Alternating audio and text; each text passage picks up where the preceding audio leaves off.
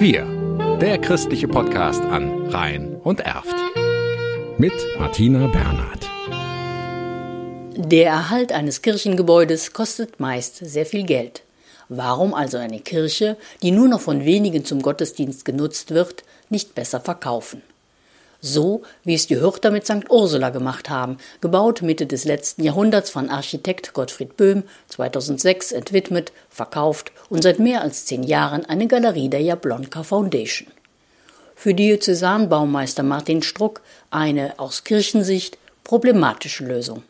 Der Herr Blonka, der die Galerie betreibt, der könnte da alles machen, gegebenenfalls auch anstößige Sachen äh, gegen die Kirche. Und das ist nach Kirchenrecht auszuschließen, möglichst bis in alle Ewigkeit.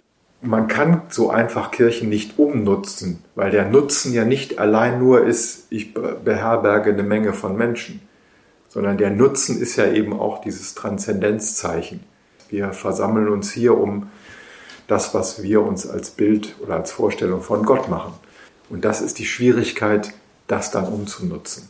Außerdem ist eine Umnutzung nur sinnvoll, wenn sie auch wirtschaftlich ist. Wenn man jetzt sagt, wir machen dann einfach Wohnungen draus oder wir machen Büros aus solchen Kirchen, was ja durchaus denkbar ist, rechnet sich das nach meiner Erfahrung in den seltensten Fällen.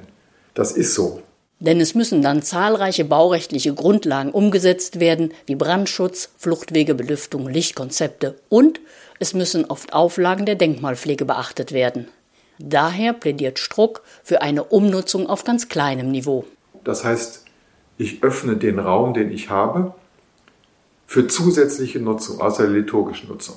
Es gibt in Aachen eine Kirche, da hat man unten so Workspaces eingerichtet, da sitzen Leute an Schreibtischen und äh, können sich da einen Büroarbeitsplatz mieten. Sowas kann laufen, ja. Man kann mit Vorhängen Bereiche abtrennen, kann sagen, so, ich brauche nur noch einen kleinen Bereich für Gottesdienst, den Chorraum, den hinteren Bereich mache ich Kleiderkammer, Armspeisung, Bücherei, da ist ja ein weites Feld. Oder man folgt dem Rat von Dr. Andrea Pufke, Leiterin des Amtes für Denkmalpflege im Landschaftsverband Rheinland. Also ich glaube, ab und an muss man auch keine Angst haben, wenn man einfach sagt, komm, wir drehen mal den Schlüssel rum, lassen die Kirche so stehen und vielleicht fällt uns nächstes Jahr was ein oder wir finden auch andere Nutzer. Wir, der christliche Podcast an Rhein und Erft.